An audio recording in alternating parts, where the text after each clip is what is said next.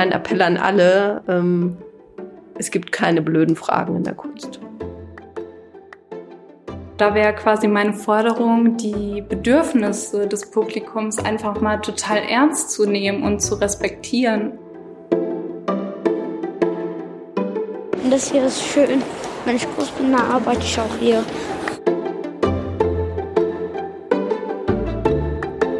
Willkommen zur ersten Folge des Museum Ludwig Podcasts.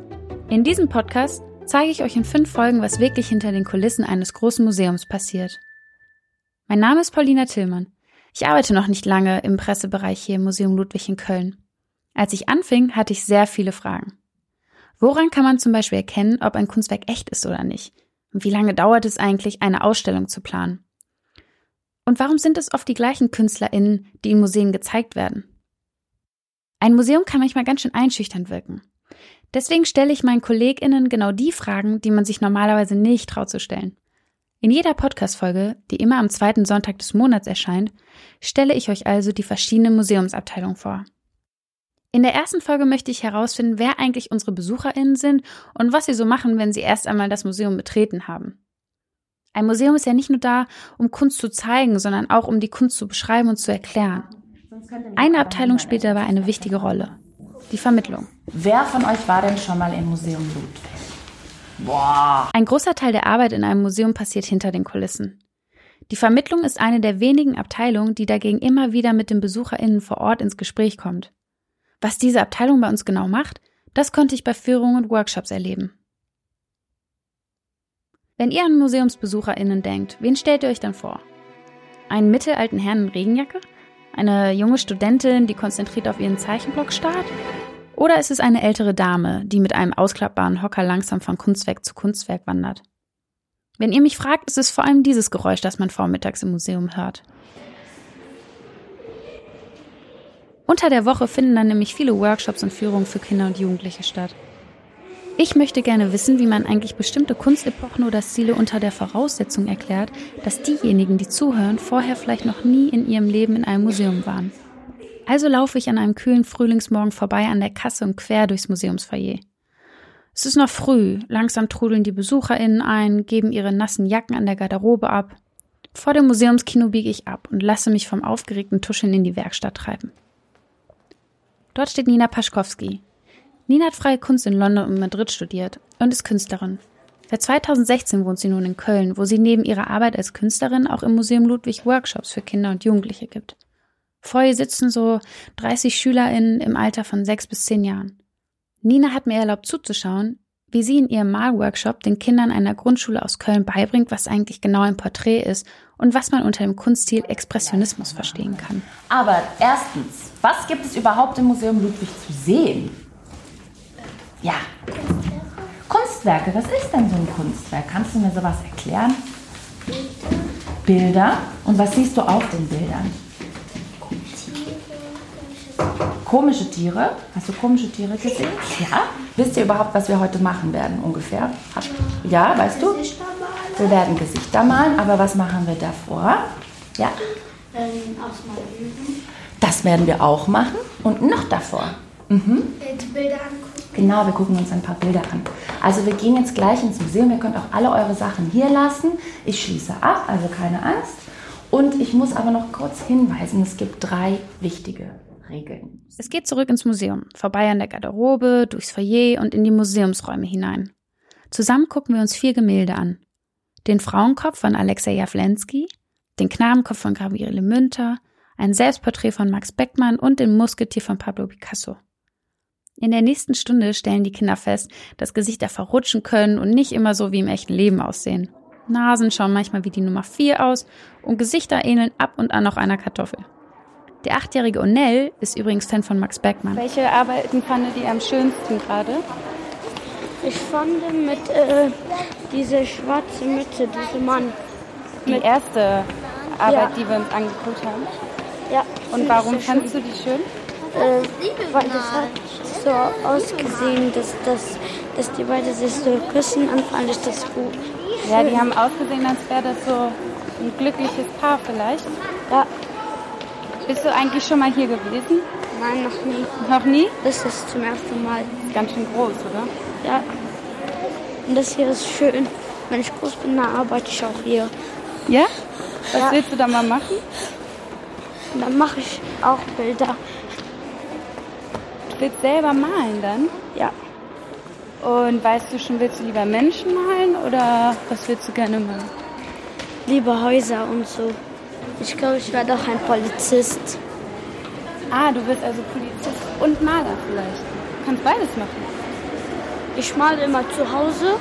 Dann, wenn ich groß bin, dann male ich zu Hause. Dann bringe ich das zum Museum. Dann könnt ihr das aufhängen. Das ist eine gute Idee. Zurück in der Werkstatt bekommen die Kinder von Nina einen Auftrag. Sie sollen mit Linien und Farben ihre MitschülerInnen malen und sich dabei vorstellen, wie man ein Gefühl mit diesen Linien und Farben ausdrücken kann. Wie sieht zum Beispiel eine wütende Linie aus? Und wie eine traurige Farbe? Während sie malen, unterhalte ich mich mit den Kindern. Und malst du selber gerne? Nicht so. Aber du kannst ja ganz toll malen. Ja, aber ich mag das nicht so. Ich habe ähm, andere Sachen. Was machst du denn lieber? Sport. Und kannst du dich noch an die Köpfe eben erinnern, die wir uns angeguckt haben, welche du da besonders schön fandest? Ja, ähm, den von denen, der 91 war. Von Picasso. Ja. Die letzte. Warum fandest du die so gut? Weil da viele Farben drin waren. Es ist schon erstaunlich.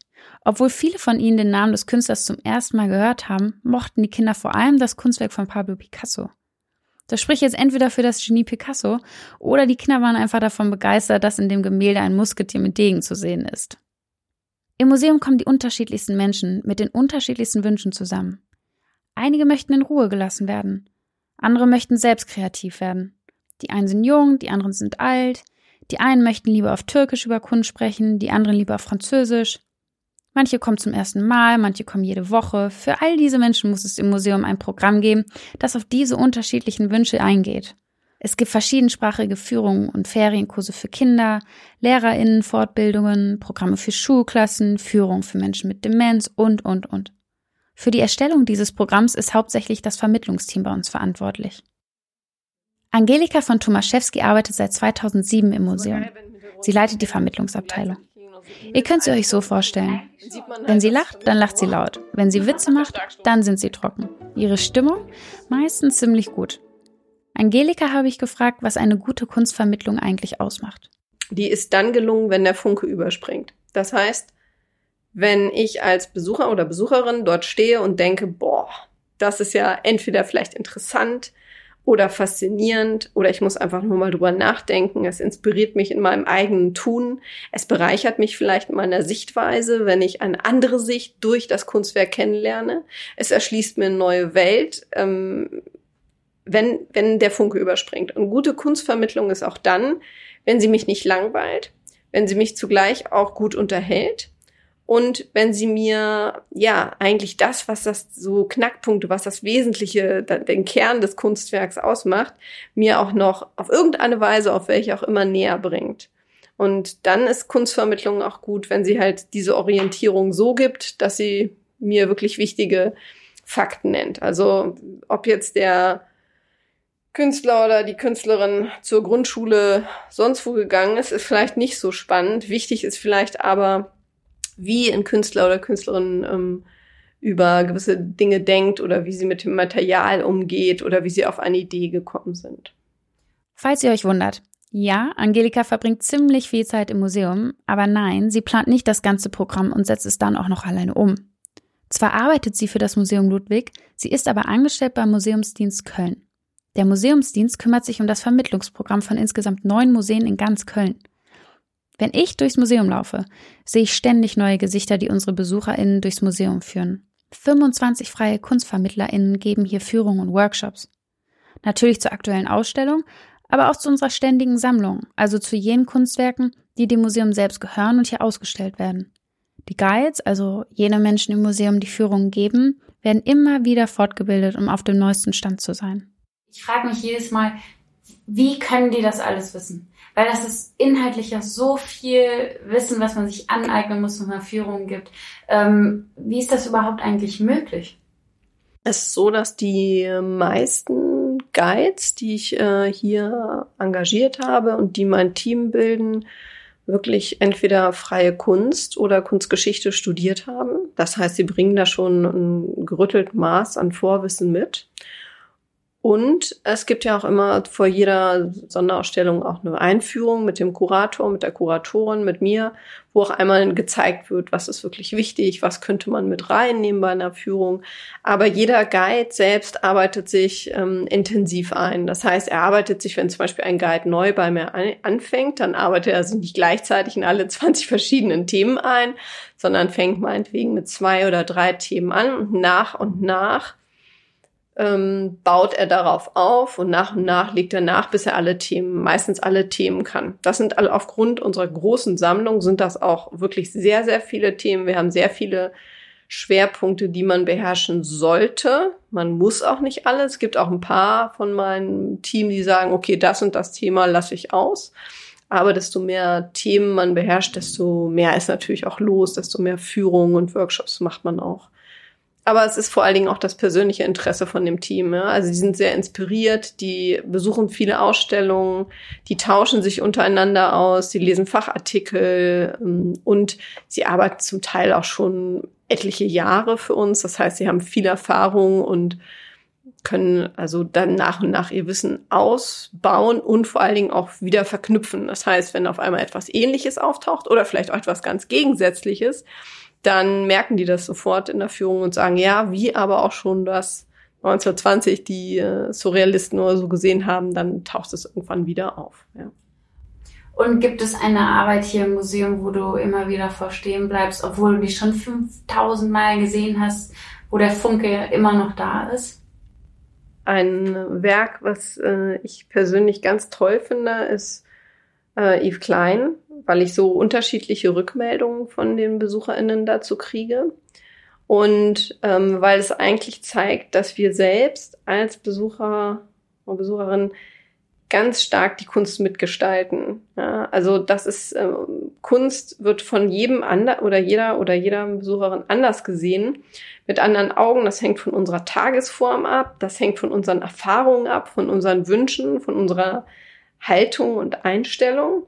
Und das heißt, jeder sieht auch dieses Bild, obwohl es einfarbig blau ist, ganz anders. Es wirkt auf jeden anders. Der eine sagt, ah, das ist mir viel zu grell. Der nächste sagt, es erinnert ihn an Meer. Der nächste sagt, es erinnert ihn an Himmel. Der nächste sagt, das ist voller Energie. Der nächste sagt, wie kann man nur sowas machen? Was ist daran Kunst? Das ist ein Bild, was eigentlich sehr viel immer über die Besucherin oder den Besucher selbst aussagt. Und das ist das Tolle an vieler, vielen Kunstwerken, die wir hier im Museum Ludwig haben, weil das ja auch gerade oftmals abstrakte oder zeitgenössische Werke sind, dass sie dem Besucher oder der Besucherin eigentlich auch aufzeigen, wie, wie sie selbst sind und ähm, dass sie die Kunst zum wesentlichen Teil mitgestalten. Ich finde, bei Kunst ist es oft so, dass es die, diese Momente gibt, die vielleicht auch viele Menschen kennen. Man traut sich nicht eine Frage zu stellen, weil man denkt, man hat eigentlich irgendwas nicht verstanden, was man schon längst wissen sollte, oder es ist so abstrakt, man kann sich da gar nicht reindenken. Also, wie erklärst du dir das, dass es oft so was Angsteinflößendes hat, äh, Fragen zu stellen? Ich denke, es hat etwas damit zu tun, wenn man sich, egal welches Gebiet das ist, wenn man sich auf einem Gebiet vielleicht nicht so gut auskennt. Ich zum Beispiel kenne mich nicht so gut in gewissen Sportarten aus. Ich kenne nicht die Regeln vom Baseball oder von irgendwas. Und ich glaube, dann hat man immer ein bisschen so eine Hemmschwelle, etwas zu fragen, weil man denkt, oh, ich möchte ja nicht irgendwie doof rüberkommen. Aber das Gute ist, es gibt zwei Wege, Kunst sich zu betrachten. Das eine Gleis, sage ich immer, ist so ein bisschen das konventionelle Gleis. Ich lese vielleicht ganz viele Artikel, Fachjournale, Bücher, Kataloge. Ich gebe Führungen mit und eigne mir so Wissen an. Und das andere Gleis, das aber ganz genauso wichtig ist, ist der persönliche Zugang. Das heißt, ich komme vielleicht in ein Museum, stelle mich vor ein Kunstwerk, habe noch nie was von dem Künstler, der Künstlerin gehört und das Kunstwerk wirkt irgendwie auf mich und da kann ich keine falsche Aussage machen. Wenn ich so eine Frage stelle als Guide, wie gefällt Ihnen das? Würden Sie sich das übers Sofa hängen? Oder gefällt Ihnen es vielleicht auch gerade nicht und weswegen nicht? Dann gibt es darauf ja keine falsche Antwort. Und jeder kann und das macht die Kunst so reich, selbst etwas über Kunst sagen oder beitragen oder es erinnert mich an etwas oder es stößt mich ab oder vielleicht wird das gerade spannend, ja, oder vielleicht ist es eine gesellschaftliche oder eine politische Frage, die dahinter steckt und dann kommt man zu einem Thema, über das man diskutiert. Deswegen ähm, mein Appell an alle, ähm, es gibt keine blöden Fragen in der Kunst. Und ein anderes Gefühl, was ich manchmal, wenn ich durch Ausstellungen laufe, ist, dass begleitende Texte, die bei Ausstellungen ne, an den Wänden kleben oder in Heften stehen, ich verstehe die oft nicht. Was steckt da eigentlich dahinter? Gute Frage. Das ist auch ein zentrales Arbeitsfeld der Vermittlung.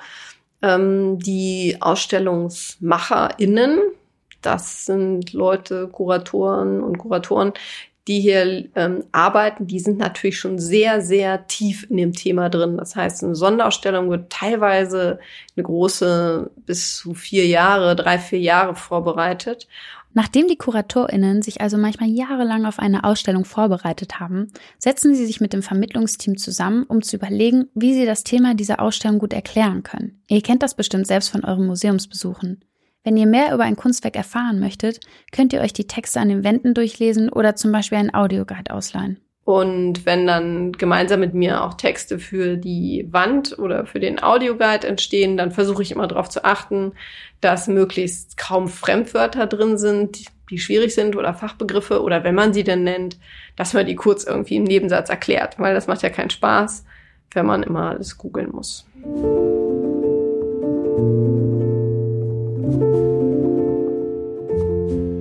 Ich finde, Angelika hat recht. Es macht einfach keinen Spaß, durchs Museum zu laufen und ständig Wörter nachschauen zu müssen, um die Texte zu den Kunstwerken verstehen zu können. Klar, ein Katalog zu einer Ausstellung kaufen sich Menschen, die Lust haben, sich in ein Thema weiter zu vertiefen. Aber ich finde, Museen könnten noch einiges tun, um es den Menschen beim eigentlichen Besuch vor Ort noch etwas leichter zu machen.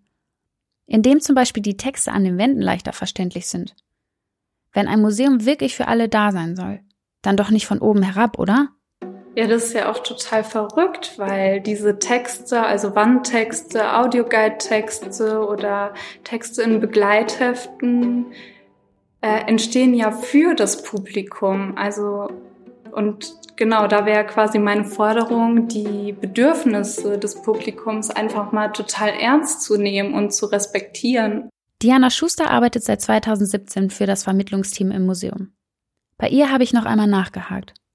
Was hat es eigentlich auf sich mit den komplizierten Texten im Museen?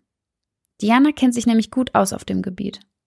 Für eine Ausstellung von der Künstlerin Neil Yalta entwickelte sie zusammen mit KollegInnen ein Begleitheft, in dem die Arbeit der Künstlerin in verständlicher Sprache erklärt wurde. Das Begleitheft ist noch einmal etwas anderes als ein Katalog, denn das Begleitheft liegt immer umsonst im Museum aus und ist nicht so umfangreich wie ein Katalog. BesucherInnen können sich dieses Heftchen mit in die Ausstellung nehmen, um noch mehr Infos zu den Kunstwerken und den KünstlerInnen zu erfahren. Ich gebe ganz gerne das Beispiel vom Neil Yalta Begleitheft, weil wir da echt einmal sehr radikal waren in der Sprache und haben gesagt, nein, die Sätze müssen so und so stehen bleiben, weil es halt wichtig ist und haben versucht, die genau uns da nicht reinreden zu lassen und auch ähm, Begriffe wie Marginalisierung oder Feminismus, die ja super oft gebraucht werden, auch mal zu erklären. Und also ich glaube, Menschen, die die Begriffe eh schon kennen, die können das auch einfach aushalten, dass sie jetzt nochmal erklärt werden, ohne sich blöd zu fühlen. Und vielleicht könnten die auch mitreflektieren, dass es vielleicht andere Menschen gibt, denen es hilft in der Situation. Und als ich durch die Ausstellung gegangen bin, hatte ich zum Beispiel hm, eine Begegnung mit einer Besucherin, die mir gesagt hat, so, ja, klar, weiß sie irgendwie, was Marginalisierung heißt, aber das jetzt nochmal so schwarz auf weiß zu sehen, also in Schrift, hat dir schon nochmal geholfen, das vielleicht auch weitertragen zu können und nicht nur irgendwie vage zu wissen, was es bedeutet. Diana arbeitet nicht nur daran, auf die Wünsche jener Menschen einzugehen, die selbst Lust haben, ins Museum zu kommen. Sie geht auch raus in andere Stadtteile von Köln und besucht Schulen und Jugendorganisationen. Dort spricht sie mit den jungen Leuten, um herauszufinden, wie man einen Austausch zwischen ihnen und dem Museum ermöglichen kann. Also ich finde es total wichtig, irgendwie von den Jugendlichen auch zu lernen und zu begreifen, warum verstehen die das Museum nicht von selbst, also selbstverständlich als ein Ort, der auch für sie ist, weil wir sind öffentliche Institutionen. Und da ist quasi der erste Schritt, erstmal auf die Jugendlichen zuzugehen und äh, wirklich einfach von so grundlegende Fragen zu stellen wie, was beschäftigt euch gerade in eurem Alltag? Wo sind eure Interessen? Aber was kriegt ihr auch so von gesellschaftlich relevanten Themen mit? Und das ist, also, das ist genauso wie bei uns. Also Sachen, die irgendwie in den Nachrichten präsent sind, die kriegen die genauso gut mit und wollen darüber in Gespräche kommen, wie wir das auch wollen. Ich muss an ein Gespräch mit dem achtjährigen Malek aus dem Kinderworkshop denken. Malst du gerne? Ja.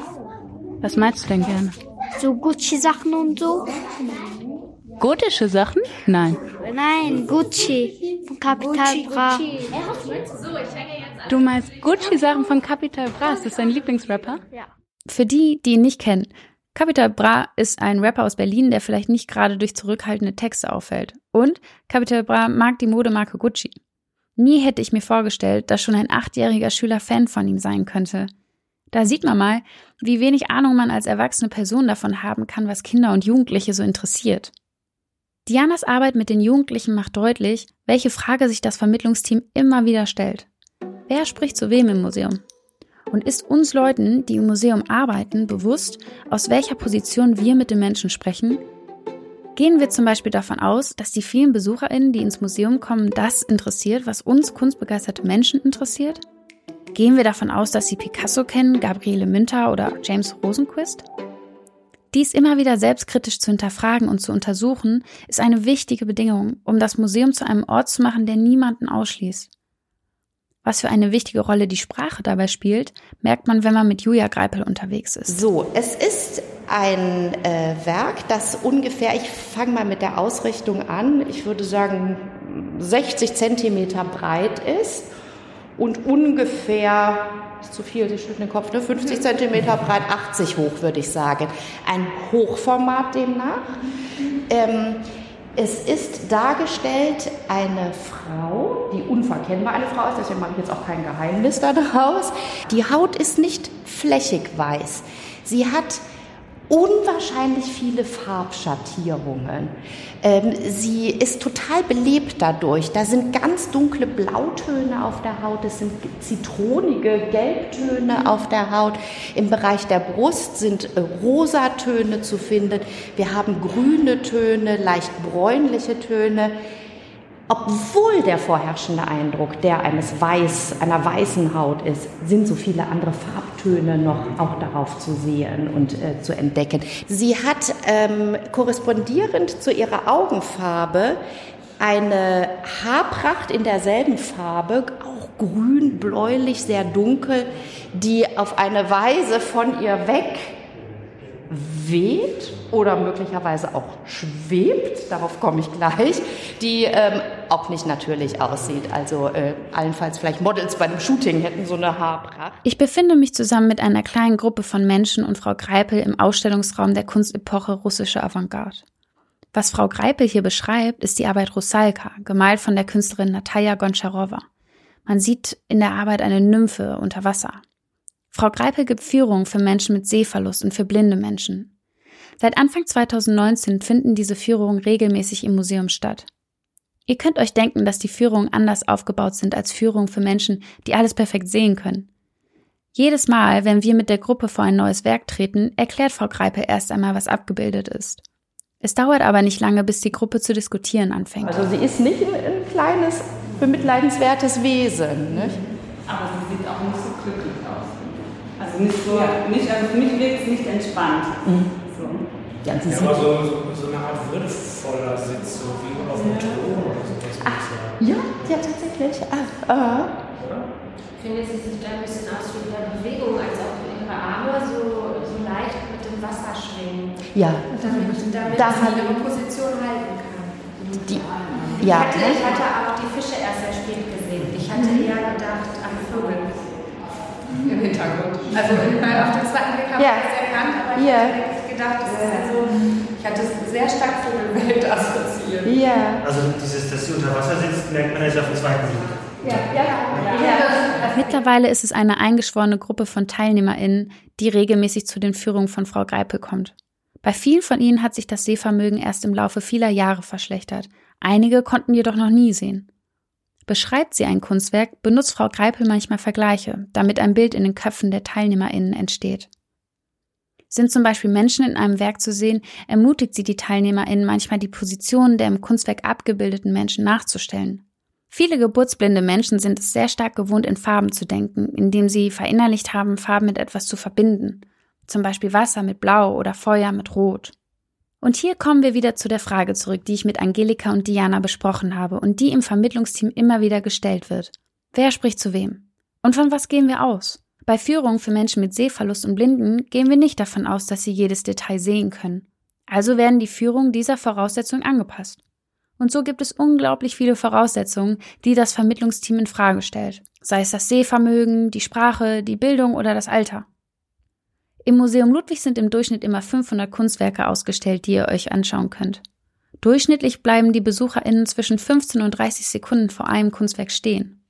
Um also alle ausgestellten Werke im Museum zu sehen, bräuchte man alleine bei 15 Sekunden pro Werk etwa zwei Stunden. Wenn ich ein Museum besuche, weiß ich ehrlich gesagt oft nicht, wo ich anfangen soll. In jedem Raum gibt es spannende Kunst zu entdecken. Zu jedem einzelnen Werk könnte ich die erklärenden Texte an der Wand neben ihnen lesen oder mein Handy zücken, um mehr über die KünstlerInnen zu erfahren. Die Wahrheit ist, ziemlich wenige Menschen können so viel Kunst auf einmal aufnehmen. Ich weiß nicht, wie es euch geht, aber oft vergesse ich sogar, was ich mir angeguckt habe, nachdem ich die Texte zu den Kunstwerken gelesen habe. Einfach weil es oft viel zu viel ist. Eine Führung könnte helfen, den Museumsbesuch besser zu strukturieren, überlege ich mir nach dem Gespräch mit dem Vermittlungsteam. Andererseits ist es vielleicht auch an der Zeit, etwas lockerer mit dem ganzen Thema umzugehen.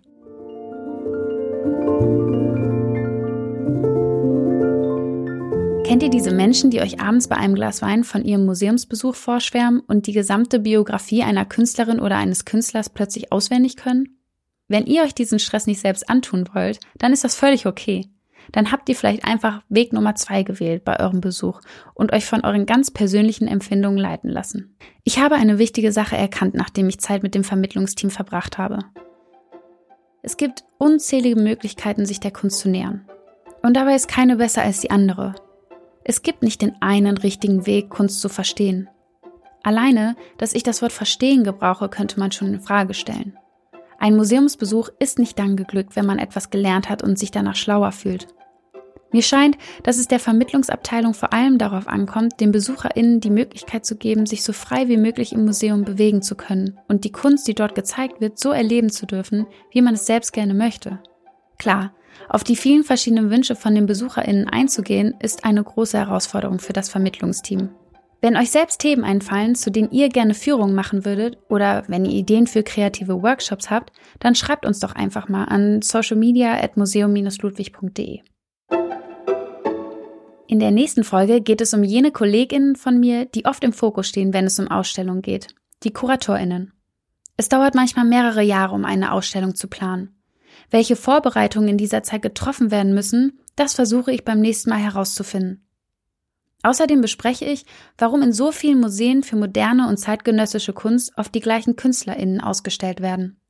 Und warum das meistens weiße Männer sind. Es ist auch ein Feld, in dem einfach sehr viele Menschen unterwegs sind, die unglaublich privilegiert sind.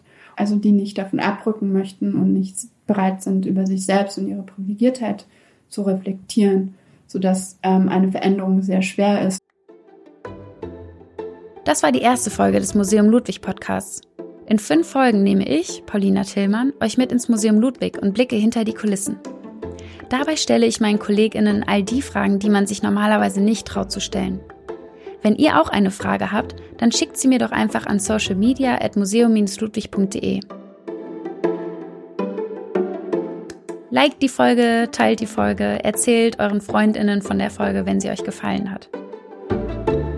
Am nächsten zweiten Sonntag des Monats, also am 13.12., geht es mit der zweiten Folge weiter. Der Podcast wurde produziert mit der Hilfe von Press Play Productions. Die Musik kommt von Jakob Klotz. Bis zum nächsten Mal.